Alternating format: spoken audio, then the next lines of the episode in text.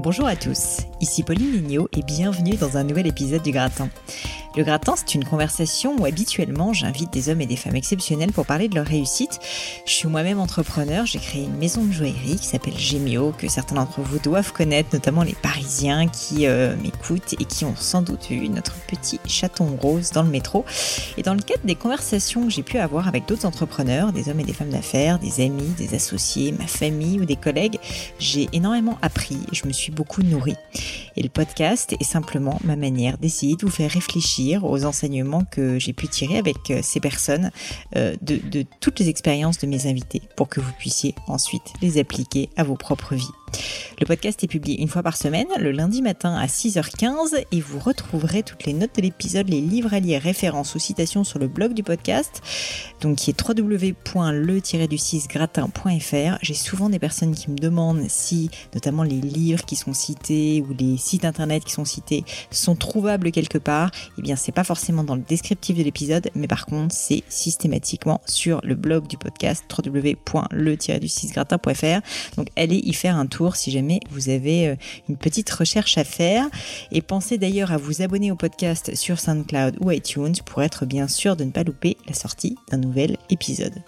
Enfin, vous le savez maintenant, mais je le dis quand même, parce que c'est très important pour le podcast et pour moi. S'il vous plaît, le meilleur moyen de me le dire, et ce qui m'aide le plus en fait à le faire connaître, c'est simplement de laisser un avis 5 étoiles sur l'application iTunes.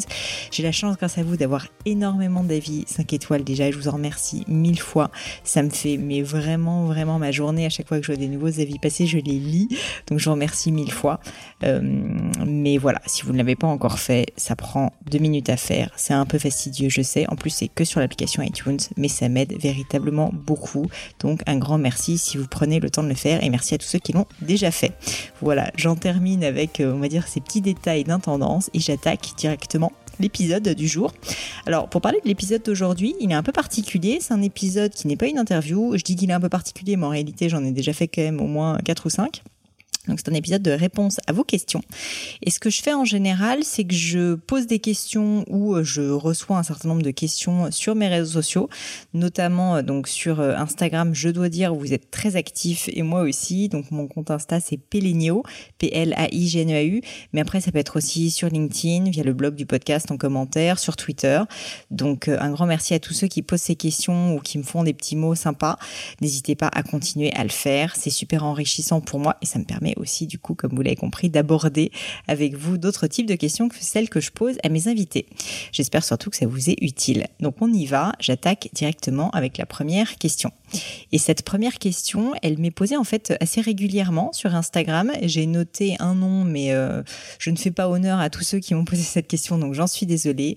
C'est la petite Sosof qui, euh, qui m'a posé cette question spécifiquement que j'ai notée. Je la remercie, mais j'en remercie aussi tous les autres, comme vous l'aurez compris. Donc la question est la suivante. Bonjour Pauline, j'espère que tu vas bien et que ta prépa au semi de Paris se passe comme tu veux, parce que effectivement, je, je, je me prépare au semi-marathon de Paris. Euh, je suis moi-même assez peu sportive et je veux m'y mettre, mais je n'ai pas le mental pour le faire. Depuis combien de temps cours-tu et aurais-tu des conseils pour intégrer cette nouvelle routine à ma vie de jeune maman qui a un travail prenant? Merci pour ton aide. Alors c'est du Sophie, j'imagine, euh, ou Sosof, je ne sais pas. Merci beaucoup pour ton message et merci à tous les autres. C'est super intéressant comme question et je suis ravie de l'aborder parce que euh, parce que c'était pas évident en fait que je devienne une coureuse. Euh, je suis pas encore, euh, je suis pas encore la meilleure coureuse runneuse qui soit. Mais ce que je te propose, c'est que je vais te raconter ma progression pour que tu te rendes un petit peu compte que oui, c'est tout à fait possible de progresser et même d'aimer la course à pied, mais il faut y aller étape par étape. Alors en fait, moi, j'ai pas du tout commencé euh, le running à l'âge de 3 ans euh, avec des parents qui me faisaient faire de l'endurance. J'ai fait pas mal de sport étant plus jeune, mais je faisais essentiellement des sports de glisse, beaucoup de ski. Euh, j'ai fait aussi assez tôt, en fait, pas mal de sports aquatiques, mais pas du tout ni du vélo, ni de running, etc. Et j'ai commencé en fait assez tard le running, vers 30 ans, je dirais, traîné, je dois dire, par mon mari, qui lui est très bon justement en course à pied, enfin dans tous les sports d'endurance. Et ma première course, si je suis tout à fait honnête, je pense que j'ai dû tenir 10 minutes, mais vraiment grand maximum. Je crachais mes poumons, j'avais mal partout, c'était un enfer. Euh, j'ai mis du temps avant de me décider à réessayer parce que juste ça avait été atroce.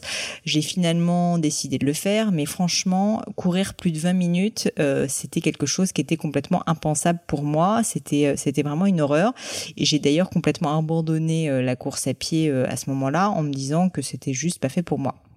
Mais je sentais quand même quelque chose qui m'attirait dans ce sport, notamment parce que, bon, bah déjà, quand même, il faut le dire, c'est un, sport où il n'y a pas tellement de temps de frottement, de déperdition de temps, parce que, ben, globalement, on met ses baskets et hop, euh, c'est bon, on peut courir à peu près n'importe où, surtout quand on est quelqu'un qui voyage. C'est vrai que c'est très pratique de se dire, bah, t'as juste à prendre ta paire de baskets et ta tenue. Et contrairement à du vélo, contrairement à beaucoup d'autres sports, en fait, il n'y a pas de matériel particulier. Ça, c'est la première chose. La deuxième chose qui m'attirait, c'est qu'il faut quand même le dire, le rapport temps passé, calories est assez intéressant, parce que finalement, c'est quand même assez, euh, dévoreur d'énergie, ce sport, euh, voilà. Mais c'était très très douloureux pour moi, comme pour beaucoup d'autres personnes. Et en plus, je pense pas que j'avais de talent particulier, très honnêtement.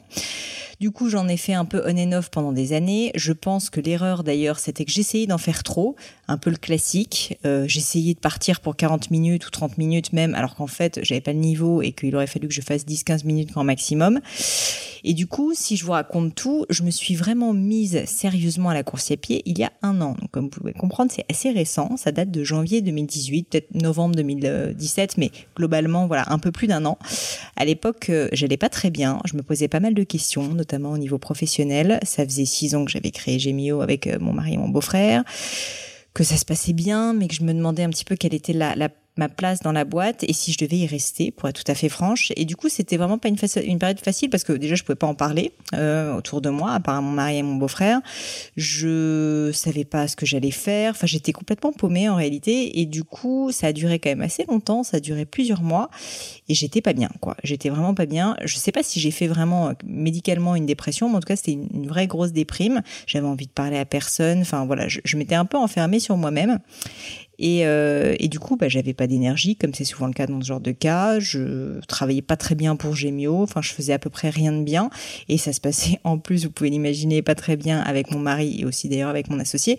Et bref, j'avais un peu l'impression d'être complètement seule avec mes problèmes. Bah, figure-toi, euh, sauf que c'est la course à pied qui m'a sauvée au bout de plusieurs mois de donc de cette déprime un petit peu, j'ai eu envie d'avoir quelque chose pour moi, un moment pour moi, un, moment un peu de solitude où j'allais me retrouver avec moi-même, où j'avais pas de compte à rendre à qui que ce soit, où je pouvais réfléchir aussi. Et j'ai pensé au running. Enfin, sincèrement, ça m'est venu euh, juste parce que je sentais que c'était un voilà, c'était un sport un peu solitaire et que j'allais pouvoir réfléchir, même si ça avait été très dur par le passé le running et que j'arrivais pas trop à courir plus de 10-15 minutes comme je disais. Bah, je sentais quand même qu'il y avait un potentiel au niveau un méditation, on va dire.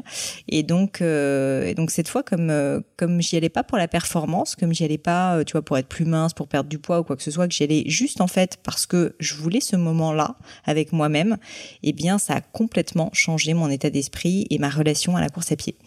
De, je n'arrive pas à me lever pour y aller, ce qui était systématique. Je me réveillais carrément avant la sonnerie du réveil le matin pour enfiler mes baskets. Donc c'était quand même assez assez magique. Et je te rassure, j'étais quand même très nulle à l'époque je suis toujours pas très forte, mais à l'époque, j'étais vraiment très très nulle. Mais en fait, je m'en fichais. Euh, je le faisais pas pour ça, je le faisais parce que j'avais ce moment pour moi une fois de plus, sans aucune pression. Et d'ailleurs, j'ai mis très longtemps avant de commencer à faire des semi-marathons, ce genre de choses, parce que je ne voulais pas euh, me confronter en fait à la pression de mes pères et que je voulais vraiment que ça reste mon moment pour moi.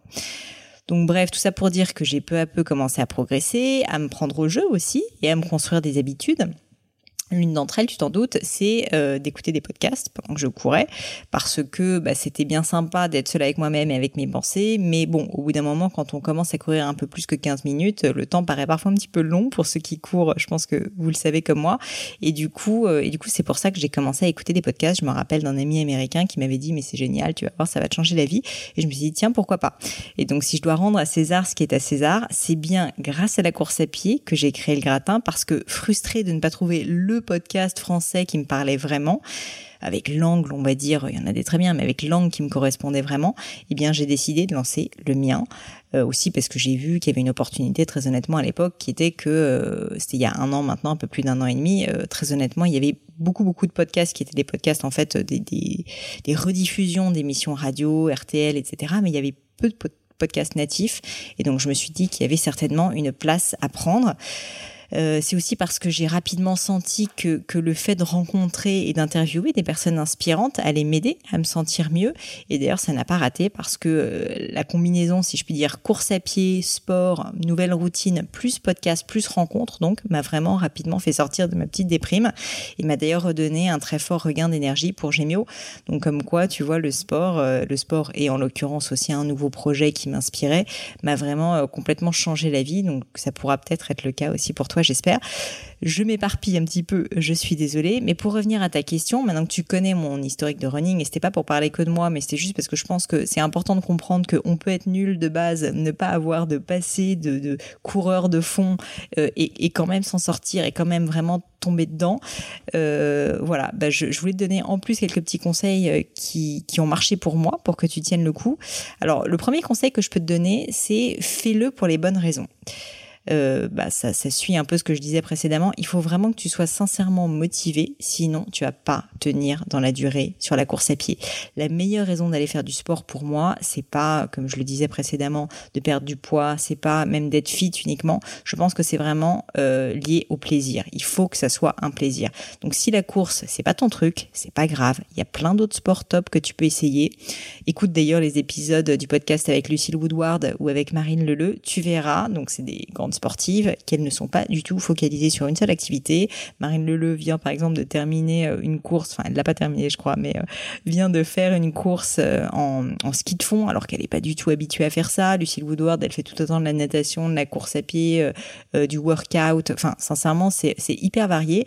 Donc vraiment tente la course à pied, mais si c'est pas ça ton truc, c'est pas grave du tout. Tu trouveras un autre sport qui te correspond mieux et surtout fais-le par plaisir pour les bonnes raisons. Le deuxième point qui est important pour moi, c'est qu'il faut que tu commences petit. Donc, typiquement, ce que je n'ai pas fait. Le truc le plus important, c'est que tu te crées une habitude que tu vas garder dans le temps. Et si tu fais comme moi, donc l'erreur d'essayer de courir 10 km, 15 km dès tes premières sorties, tu ne vas jamais tenir. C'est une évidence. Donc commence par des runs très courts, 5 et 10 minutes, ça suffit, c'est très bien. Et surtout, félicite-toi de l'avoir fait. Profite du moment, enjoy, c'est le plus important. Je peux te recommander à cet égard d'ailleurs les exercices de running qui sont réalisés sur l'application de méditation Headspace.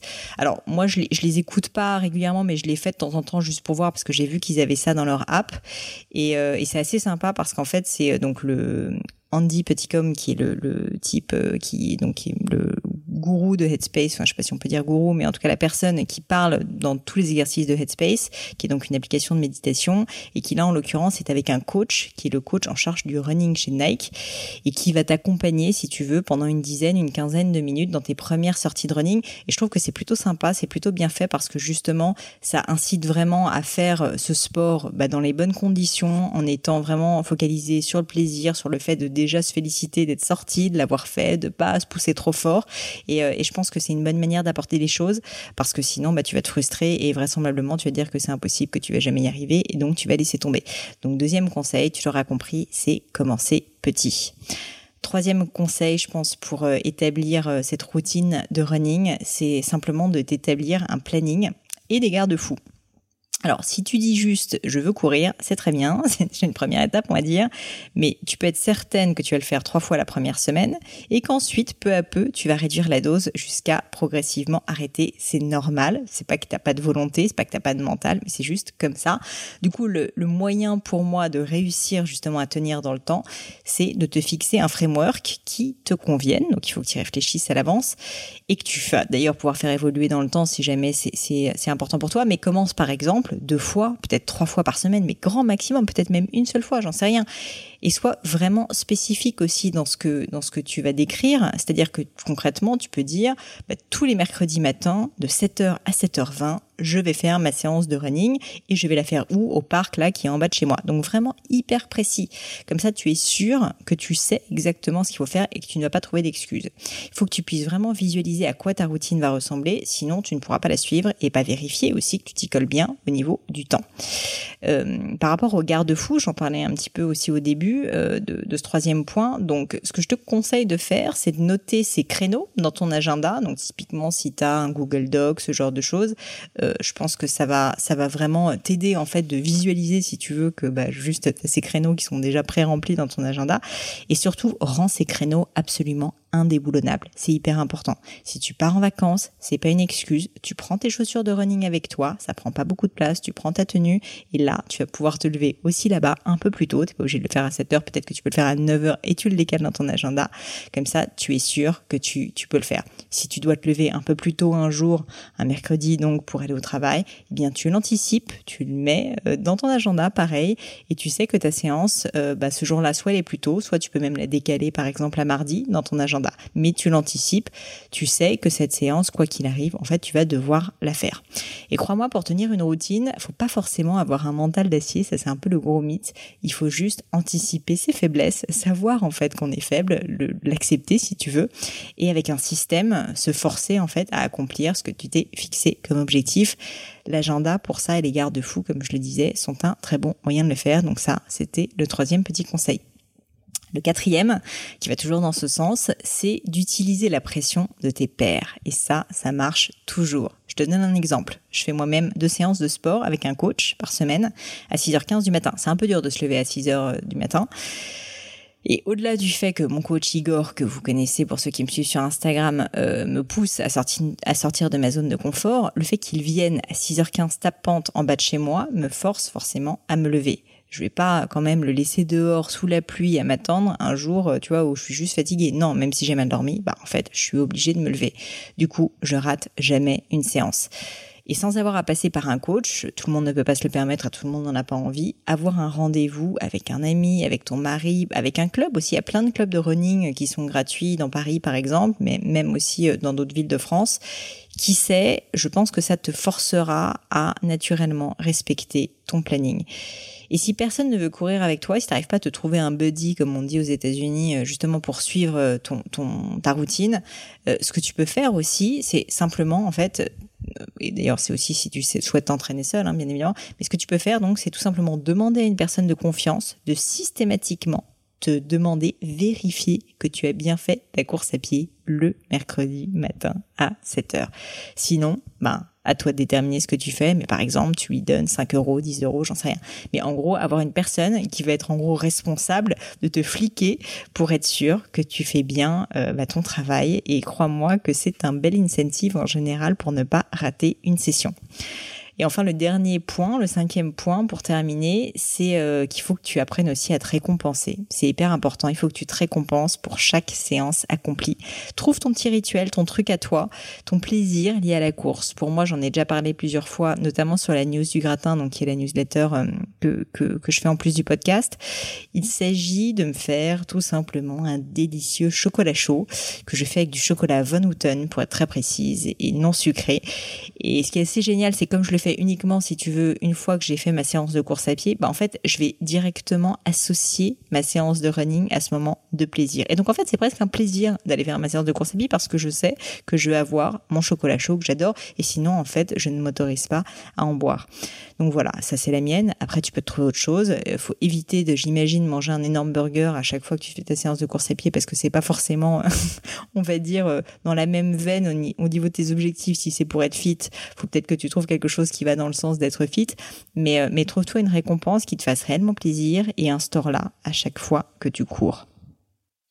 Voilà, sauf j'espère que j'ai répondu à ta question. Je suis allée un petit peu plus large parce que je vous ai quand même pas mal parlé de ma vie, mais j'espère que ça te sera utile pour réussir à te créer ta routine de sport ou d'ailleurs toute autre routine parce que bien évidemment, euh, ces conseils valent tout autant pour euh, faire du running que pour, je sais pas, qu'est-ce que tu peux faire comme routine Bon, bah, euh, par exemple, tous les matins, te lever, faire ta méditation, euh, tous les soirs, euh, lire un livre, peu importe à la rigueur ce que tu décides de faire, mais je pense que ça peut être assez utile. Alors maintenant, on passe à la deuxième question, qui n'est pas vraiment une question d'ailleurs, euh, c'est plutôt un point, un sujet que je voulais aborder parce qu'il compte pour moi et que je l'aborde souvent avec mes amis et avec aussi les personnes que j'interviewe dans le podcast, mais plutôt en off. Et du coup, je me suis dit que ça serait intéressant justement de prendre quelques instants pour vous en parler. Alors, euh, grand mystère, vous inquiétez pas, c'est pas non plus un truc révolutionnaire, mais il s'agit de notre gestion collective, de notre temps d'écran et de notre addiction à nos mobiles et à tout ce qui est ordinateur et écran de façon générale. Alors, je dois avouer pour commencer que pendant des années, et notamment depuis la création de Gemio, je suis devenue complètement addict à toutes sortes d'écrans. Je suis pas la seule dans ce cas-là évidemment, mais c'est quand même euh, suffisamment important pour que je fasse mon coming out. Donc téléphone, ordinateur en particulier, j'ai jamais été trop télé, j'en ai pas chez moi, donc c'était vraiment plutôt concentré sur téléphone et ordinateur. Mais disons que le pire dans cette histoire, c'est que je me rendais pas compte de mon état. Et vous allez me dire, c'est ça le propre de l'addiction. On pense qu'on peut s'en sortir, qu'on n'est pas vraiment accro. Effectivement, donc j'étais bien addict. Et ce sujet était d'ailleurs devenu, euh, je dois, je dois l'admettre aussi, l'un de mes sujets de dispute les plus violents avec mon mari, qui lui euh, n'est pas du tout accro et une relation assez saine à l'informatique et donc arrive assez bien à laisser son téléphone dans un coin sans s'en soucier. Donc on n'arrêtait pas de s'engueuler à ce sujet parce que évidemment compulsivement, j'arrêtais pas de prendre mon téléphone alors qu'il me parlait, alors qu'on était en amoureux, etc. Moi, à l'inverse, mes comportements dont j'ai honte aujourd'hui, mais que je vous partage, c'était plutôt euh, déjà que mon téléphone était avec moi à tout moment du jour ou de la nuit. Mon premier réflexe en me réveillant, c'était évidemment de le consulter, même s'il était 4 heures du matin et que je me réveillais au milieu de la nuit. C'était la première chose que je faisais avant de, voilà, pour essayer de me rendormir, ce qui est pas très malin. Euh, c'était aussi la dernière chose que je faisais avant de m'endormir. Pareil, pas très malin parfois même, je dois l'admettre, caché sous la couette parce que mon mari dormait. Donc, euh, donc voilà, je, je, pouvais surfer sur le sur le net, sur des sites débiles euh, ou Instagram ou Facebook, etc. pendant 20 minutes euh, sans que ça n'ait un intérêt particulier. Vous allez dire que c'est classique, c'est vrai, mais c'est quand même assez assez débile. En plus de ça, comme de nombreux d'entre vous sans doute, j'avais la fâcheuse habitude de prendre mon téléphone avec moi pour toute réunion de travail, de le regarder machinalement. Je regardais même pas des trucs intéressants pendant une réunion de travail alors que quelqu'un me parlait, au restaurant alors que j'étais avec des amis, avec mon mari, enfin n'importe quoi, alors que j'aurais mieux fait de profiter d'eux. Et j'avais évidemment la fâcheuse habitude de le dégainer dès que j'étais seule un instant parce qu'on déteste être seul où que je sois, donc dans le métro, etc. Peu importe. J'ai pris conscience de mon problème en plusieurs étapes. Ça n'a pas été, euh, ça pas été comme ça une révélation un jour. Mais d'abord, je dirais que je suis tombée sur le fameux talk de Simon Sinek sur les millennials, que vous avez certainement vu. Il a fait des millions de vues. C'est un talk absolument génial et je le mettrai en note. Euh, D'ailleurs, donc sur le site euh, www.legratin.fr euh, pour ceux qui ne l'ont pas vu parce que c'est vraiment un must et en plus qui est assez hilarant. Euh, donc j'ai vu ce talk de Simon Un jour par hasard et je me suis rendu compte que bah, j'étais exactement dans le cas qu'il décrivait, c'est-à-dire que mon téléphone était mon réveil matin, qu'il fallait que je le garde à 2 cm de ma tête en dormant et que tout ça était probablement un signe de forte pathologie.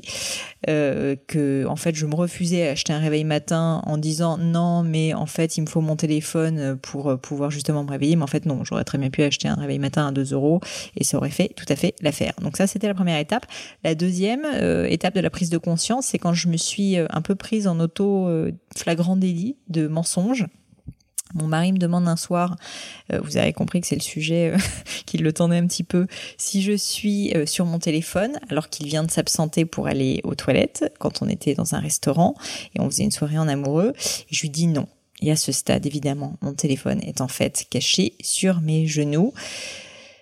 Et là, j'ai eu un espèce de moment de recul fou, alors que c'était pas la première fois que ça m'arrivait. Je réalise que je suis tellement accro que je mens à l'homme que j'aime sur un sujet qui en plus est absolument débile et sans intérêt, juste parce que j'ai honte en plus de mon attitude et de mon addiction. Donc ça, ça s'appelle être malade. Et à ce stade, il m'est apparu assez évident qu'il fallait que j'agisse et que je me reprenne en main. Euh, malheureusement, c'est pas simple. Et donc maintenant, c'est la deuxième partie de cette petite, euh, voilà, de ce petit point sur la détox digitale, c'est de vous expliquer comment euh, j'ai essayé de changer cette habitude. Et comme pour tout changement d'habitude profond, j'ai mis évidemment du temps à mettre en place des routines qui fonctionnent vraiment. Mais je pense pouvoir dire aujourd'hui que j'ai réussi à me détoxifier l'esprit de tout ce qui est écran. Alors, je vous rassure tout de suite, je, je voulais quand même faire un caveat parce que j'ai bien conscience de la contradiction totale du fait de parler de trop plein de consommation d'écran et de détox digital quand on est comme moi déjà à la tête d'une boîte qui vend la joaillerie en ligne, où je passe le plus clair de mes journées devant mon ordinateur, qu'en plus j'ai créé un podcast que vous écoutez tous certainement sur votre téléphone et que moi-même j'en écoute beaucoup sur mon téléphone, qu'en plus je vous parle tout le temps d'applications, d'outils de productivité en tout genre et que cerise sur le gâteau, je suis assez active sur les réseaux sociaux et en particulier sur Instagram. vous allez me dire, la fille, elle nous parle de détox digital, on connaît pas quelqu'un qui est plus souvent connecté qu'elle. Je comprends la contradiction. Ce que je peux vous dire, c'est que je ne suis pas une gourou de la détox digitale, mais que mon objectif en vous parlant de ça, c'est pas de vous faire croire que je suis parfaitement guérie, c'est pas de vous faire croire non plus que j'ai une solution miracle. Je pense simplement que mon exemple est d'une inoriginalité assez pathétique en réalité et que vous êtes peut-être malheureusement euh, nombreux dans une situation similaire et que peut-être euh, en vous rendant compte à votre tour que voilà, bah, vous avez ce même problème, eh bien vous allez euh, ensuite vouloir vous en sortir et avoir une relation saine à vos écrans. Donc c'est vraiment l'objectif. Et le deuxième objectif, vous verrez, c'est évidemment de vous partager ce que j'ai amélioré dans ma vie pour être quand même euh, bah, dans une relation, comme je disais, plus saine à mes écrans, même si je continue bien sûr à avoir une consommation. Euh, si vous justement vous souhaitez changer, euh, eh bien, je pense que mon exemple peut vous être utile. Déjà, je peux vous dire, et c'est une première réussite, que ben voilà, j'ai réussi partiellement à m'en sortir. Donc, il y a un message d'espoir pour vous. On peut avoir une vie professionnelle active dans la tech tout en ayant une relation saine à son téléphone c'est possible. Donc si vous dites que vous travaillez beaucoup, que vous devez tout le temps être connecté à tout moment, eh bien laissez-moi vous dire que malheureusement c'est un symptôme de l'addiction, ça n'est pas une réalité. Deuxièmement, je voulais aussi simplement partager avec vous ce qui a fonctionné pour moi. Je suis pas sûre du tout que ça va vous aider. J'ai pas une, je le disais, de recette miracle, mais j'imagine que si vous avez euh, ce problème, vous n'avez pas grand chose à perdre à essayer. Alors voici mes petits trucs pour réussir à s'auto-guérir de cette fâcheuse condition. Premièrement, le point le plus important, c'est d'admettre qu'on est accro. Donc là, ce que je viens de faire pendant 10 minutes, désolé, c'était un petit peu long. Et de décider qu'on veut s'en sortir. Après le reste, ça consiste sincèrement juste à mettre, et c'est comme pour les routines de sport dont je parlais précédemment, en place un système pour parvenir. Donc, mais si la volonté n'est pas là, euh, ce que je peux vous dire, c'est que vous n'allez pas vous en sortir, c'est sûr. Mais ce qu'il faut être quand même là où il faut être clair, c'est que le système, c'est ça qui va vraiment faire que vous allez euh, complètement euh, bah, changer votre attitude. Donc si vous êtes comme moi à l'époque, respirez un bon coup, essayez de prendre un peu de recul sur vous-même, essayez peut-être aussi de réfléchir, bah, je sais pas, au nombre de fois que vous avez saisi votre téléphone dans les trois dernières heures et décider si vous voulez vraiment réduire cette dose. Si c'est le cas, deuxième point, on met en place un système. Et donc si vous voulez changer, ne comptez pas sur votre volonté, comme je disais, comptez sur des règles et aidez-vous à les suivre. Pour moi, la règle la plus importante et celle que je suis envers et contre tout, c'est simplement de mettre mon portable à charger dès que je rentre chez moi. Donc je ne l'ai plus dans ma poche, je l'ai plus dans mon sac, je n'ai plus sur moi, je n'y touche plus pour regarder mes mails ou les réseaux sociaux.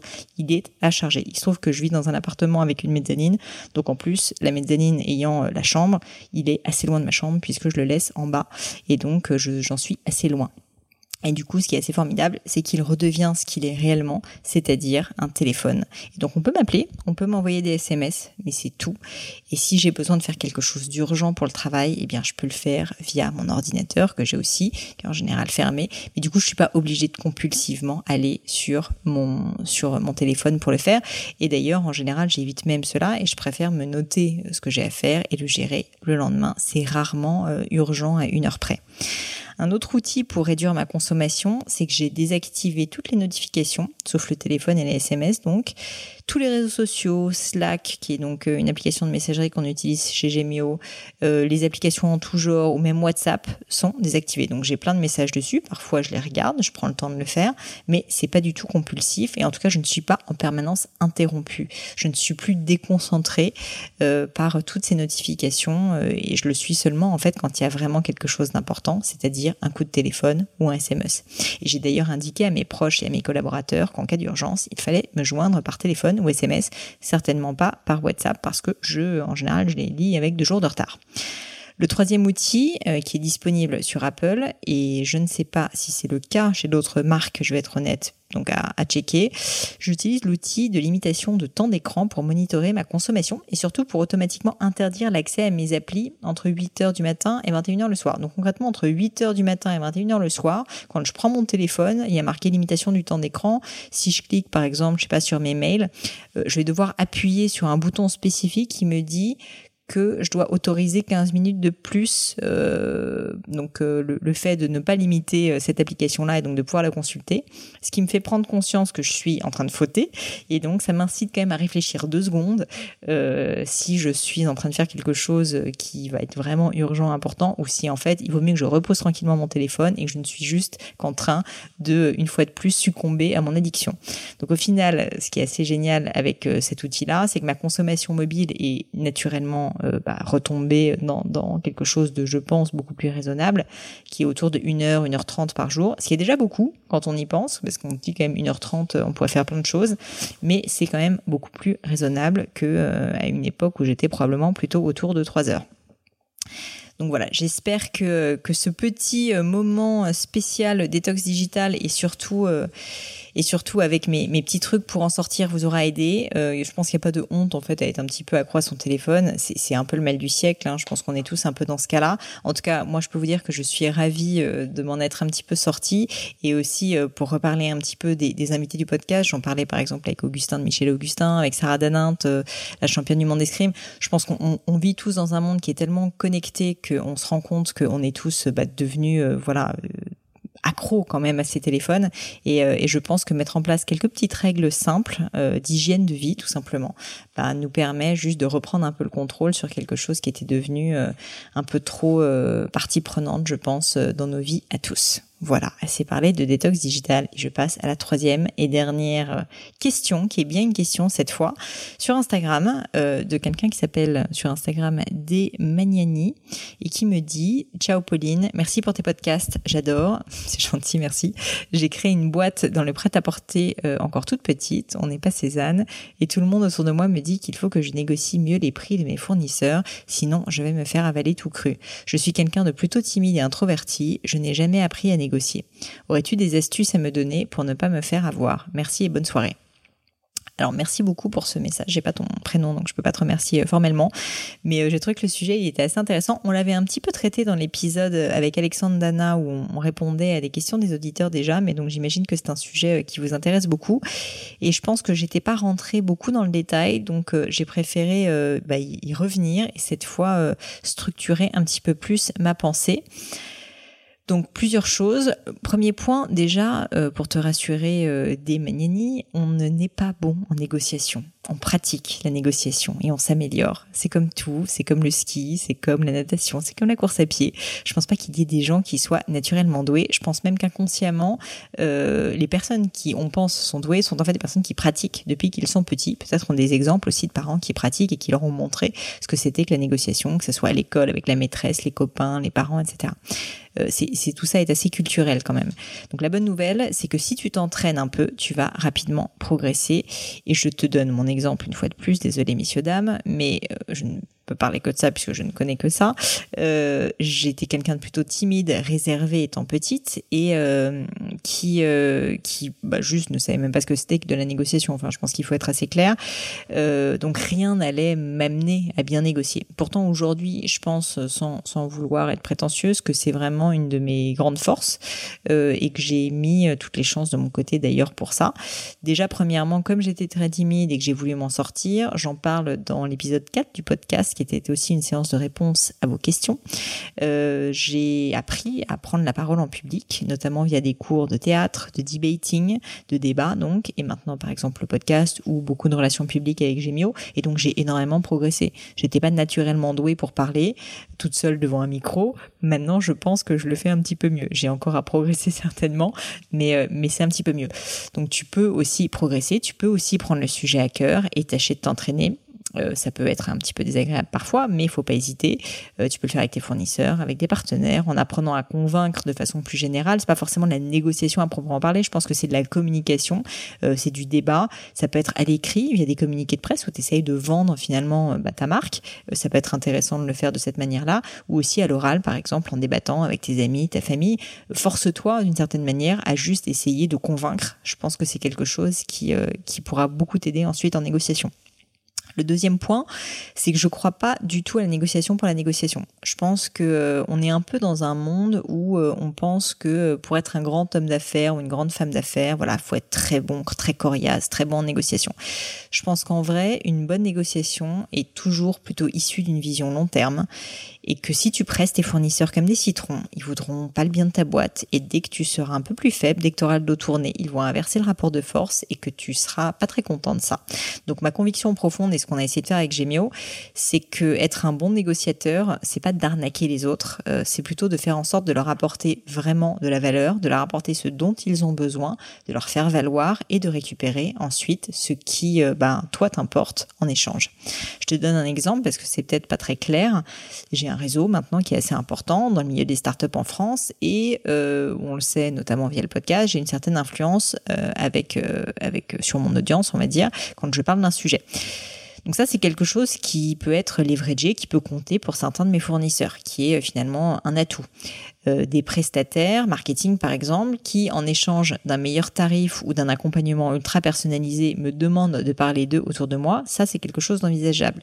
C'est ce que j'appelle un accord gagnant-gagnant je suis contente, ils sont contents, tout se passe bien. On est vraiment plus dans le partenariat au final que dans la négociation à proprement parler. Parce que si j'avais été voir ces, prestataires ou ces fournisseurs et que j'avais attaqué frontalement en leur disant oh là là, euh, je veux un tarif inférieur de 30% à ce que vous me proposez, c'est beaucoup trop cher, j'ai pas les moyens, euh, c'est une arnaque votre truc, ou je pense même que c'est une arnaque, sans, sans essayer de comprendre ce dont ils ont besoin réellement, bah, je pense qu'en fait je me serais juste retrouvée à avoir soit un non définitif, soit peut-être à réussir à avoir un tarif inférieur parce qu'ils auraient voulu quand même m'avoir comme client, mais en ayant très probablement un moins bon service parce que bah, j'ai pas quand même les mêmes dépenses marketing que des budgets comme la Fnac. Donc forcément, j'aurais pas obtenu grand chose juste en essayant de négocier sans aucun aucune contrepartie si tu veux derrière. Donc euh, ça c'est évident que il ne faut il ne faut pas faire ça. Euh, je pense que le fait de penser que tu as réussi à négocier juste parce que tu as eu 30% euh, de moins alors qu'en réalité tu vas juste avoir un moins bon service, c'est probablement la pire chose que tu puisses faire. Ils vont pas bien s'occuper de ton compte client, c'est pire que tout. Alors que si à l'inverse, tu arrives à comprendre ce qui leur importe vraiment, donc, en l'occurrence, là par exemple, ça serait avoir notre budget, mais aussi par exemple, donc une validation, une réputation euh, sur le marché qui est d'être euh, ben, un prestataire compétent, qui fait du bon travail et qui s'occupe très bien de ses clients. Et moi, je serais ravie de le faire si ça se passe effectivement bien. Eh bien, je vais pouvoir leur dire leur faire cette proposition et leur dire, eh bien voilà, si jamais vous me faites un meilleur prix, tout simplement, je vais pouvoir parler en bien de vous. Et peut-être que ça les intéressera. Et peut-être que donc j'aurai ce deal qui sera vraiment intéressant. Donc ça pour dire que être bon en égo, pour moi, c'est pas vraiment être marchand de tapis, c'est pas juste vouloir négocier pour négocier, c'est avoir de l'empathie et servir euh, aux personnes avec lesquelles tu vas travailler vraiment ce qu'ils veulent au fond, parfois ils le savent même pas, sur un plateau d'argent. À chaque fois que tu te lances dans une négo avec un fournisseur, un partenaire, peu importe, pense à ça et force-toi à être créatif. Tu verras que tu pourras économiser à la fois beaucoup de temps et beaucoup d'argent. Le troisième conseil euh, pour bien négocier, je pense, après s'entraîner et opter donc pour des accords gagnant-gagnant, c'est être patient. Quand on lance sa boîte, euh, bah, on a globalement aucun leverage sur ses fournisseurs, c'est normal. Euh, t'as pas de volume à ce moment-là, t'as pas encore de notoriété, t'as pas de perspective sûre, et du coup, c'est normal que tes fournisseurs, euh, bah, en fait, prennent un risque en travaillant avec toi. Donc, je pense que c'est pas forcément le moment, en plus, déjà qu'ils prennent un risque, de leur demander de réduire leur marge. Sinon, ils vont faire n'importe quoi avec tes produits euh, s'ils ne s'y retrouvent pas, comme je le disais précédemment. Donc, mon conseil, ça serait plutôt de faire ce qu'on a fait avec Gemio, c'est-à-dire de se faire d'abord aimer de ses fournisseurs, d'être fiable, de bien s'occuper d'eux, de bien les traiter et de ne pas négocier dans un premier temps. Et le moment venu, plus tard, quelques années plus tard, quand le rapport de force sera inversé, quand tu auras un rapport de confiance qui aura été créé, eh bien là, tu pourras revenir à la charge et négocier. Et à ce stade, quand là tu es en train de créer ton entreprise, je pense qu'on est tous d'accord pour dire que tu n'es pas encore en train de d'essayer de négocier 1% de marge ou euh, d'avoir un tout petit peu un meilleur prix pour tes clients. Ce que tu veux à ce stade, c'est vraiment juste d'être capable de produire et de vendre tes produits, mais pas forcément d'avoir un EBITDA à 30%. Donc la patience, je pense, est clé. Et dis-toi que c'est pas pour autant euh, que tu ne vas pas négocier plus tard, mais je pense qu'il est illusoire de se dire que tu vas réussir à bien négocier dès le début de ton entreprise, quand en tout cas tu n'as rien à proposer en échange.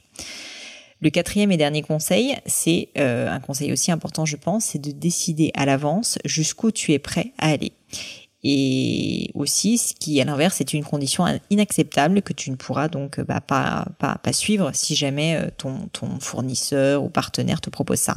Donc une technique euh, basique des fournisseurs ou un fonds d'investissement aussi ou d'un banquier, peu importe, c'est de dire ne t'inquiète pas, on veut vraiment faire le deal, on n'a quasiment rien à négocier. Il gagne du temps. Il commence comme ça, en gros, il t'arnache, quoi, si je puis dire, et peu à peu, au fil des semaines, ils vont rajouter des clauses à droite, à gauche, qui sont de plus en plus pénalisantes pour toi. C'est pas forcément mal intentionné en plus. Hein. Parfois, il y en a certains qui font ça en se disant sincèrement qu'il va pas y avoir beaucoup de négociations, mais au final, en, se rendant compte, ben voilà, en creusant ton dossier, vont vouloir, euh, vont vouloir en fait rajouter des clauses qui sont euh, pénalisantes pour toi. Et comme toi, tu passes de plus en plus de temps sur le deal, t'as de moins en moins envie de le laisser passer, c'est normal. Et donc ça loupe pas, tu finis par signer un deal qui n'est pas bon, qui est nul pour toi, juste parce que tu y as consacré beaucoup trop de temps. Ça, c'est ce qu'on appelle le concept de la sunk cost fallacy en anglais, ou du coût irrécupérable euh, en français, qui a été théorisé, pardon, par des économistes qui sont Daniel Kahneman et Amos Tversky, qui sont deux prix Nobel de l'économie euh, en économie comportementale. Et en gros, l'idée c'est de dire que comme notre cerveau déteste perdre, on est complètement averse au risque, bah, en gros, on va s'entêter et probablement aller trop loin dans ce qu'on accepte de lâcher juste parce que bah, on s'est fait à l'idée qu'on allait faire ce deal et qu'on a l'impression d'avoir déjà perdu tellement de temps et d'avoir déjà tellement investi qu'en fait, ça serait une erreur de, de ne pas le faire. Mais l'erreur, c'est pas de ne pas le faire, euh, de le faire, pardon. L'erreur, au contraire, c'est de se dire que c'est une bonne chose euh, de, de céder. Et donc, dis-toi que le coût d'opportunité de passer du temps sur un mauvais deal est beaucoup plus faible que le coût de faire ce mauvais deal. Tu as passé du temps dessus, ok, d'accord, mais so what? C'est pas pour autant que tu dois dire oui. Donc mon conseil pour éviter ça, c'est simplement de décider en amont de la négociation ce qui est acceptable pour toi et ce qui ne l'est pas. Dès que tu passes la limite, tu dois être intraitable et dire non. Il n'y a pas d'autre choix. Le fait de ne pas avoir peur de rater le deal, en plus, je vais te dire un truc, c'est l'un des meilleurs moyens de créer du désir auprès de la personne avec qui tu négocies. Elle aura la sensation, elle va le sentir, qu'elle a plus à perdre que toi à ne pas le faire le deal. Bref, c'est tout bénef. Et les meilleurs deals qu'on a pu faire avec Gemio, c'est systématiquement la même chose. C'est des deals où en fait on était ravis de le faire, mais bon, il n'y avait pas mort si on le faisait pas, parce qu'en fait l'autre personne le sent et donc naturellement va juste euh, ben, inverser le rapport de force et te permettre d'avoir ce que tu veux. Voilà, je pense avoir répondu à ta question et euh, j'espère euh, en tout cas l'avoir fait de façon utile pour toi et peut-être pour d'autres aussi. C'est terminé pour aujourd'hui pour les réponses à vos questions. C'était euh, un petit peu plus court que d'habitude euh, comme épisode, mais j'espère qu'il vous a plu et qu'il vous a été utile surtout. Comme d'habitude, si vous cherchez les notes de l'épisode avec toutes les références, que ce soit les outils, les livres que je cite, vous l'avez compris maintenant, c'est simple, vous pouvez aller directement sur le site du podcast www.le-du6gratin.fr rubrique podcast sur l'épisode du jour. Je l'ai mentionné très rapidement, mais j'ai maintenant également la news du, du gratin qui est donc une petite newsletter qui part tous les vendredis matins une petite dose euh, euh, juste avant le week-end pour vous mettre du baume au cœur qui est très rapide à lire. Normalement, ça prend 5 minutes et c'est un peu mes découvertes du moment. L'idée, c'était de me dire que le podcast étant un médium assez euh, de temps long, où vous prenez un petit peu de temps à l'écouter, bah, je voulais aussi vous fournir un contenu qui est beaucoup plus rapide à consommer pour que voilà, vous puissiez juste le faire à vos moments perdus. Et, voilà, et donc j'espère qu'elle vous plaît. Pour vous inscrire, il suffit simplement d'aller aussi sur le site du gratin, donc www.le-du6 gratin.fr.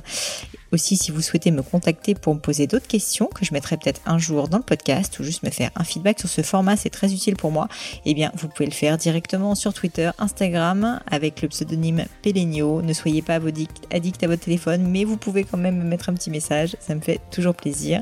Et comme à chaque fois, je voulais prendre quelques instants pour vraiment vous remercier, vous dire mille merci de m'avoir écouté jusqu'ici.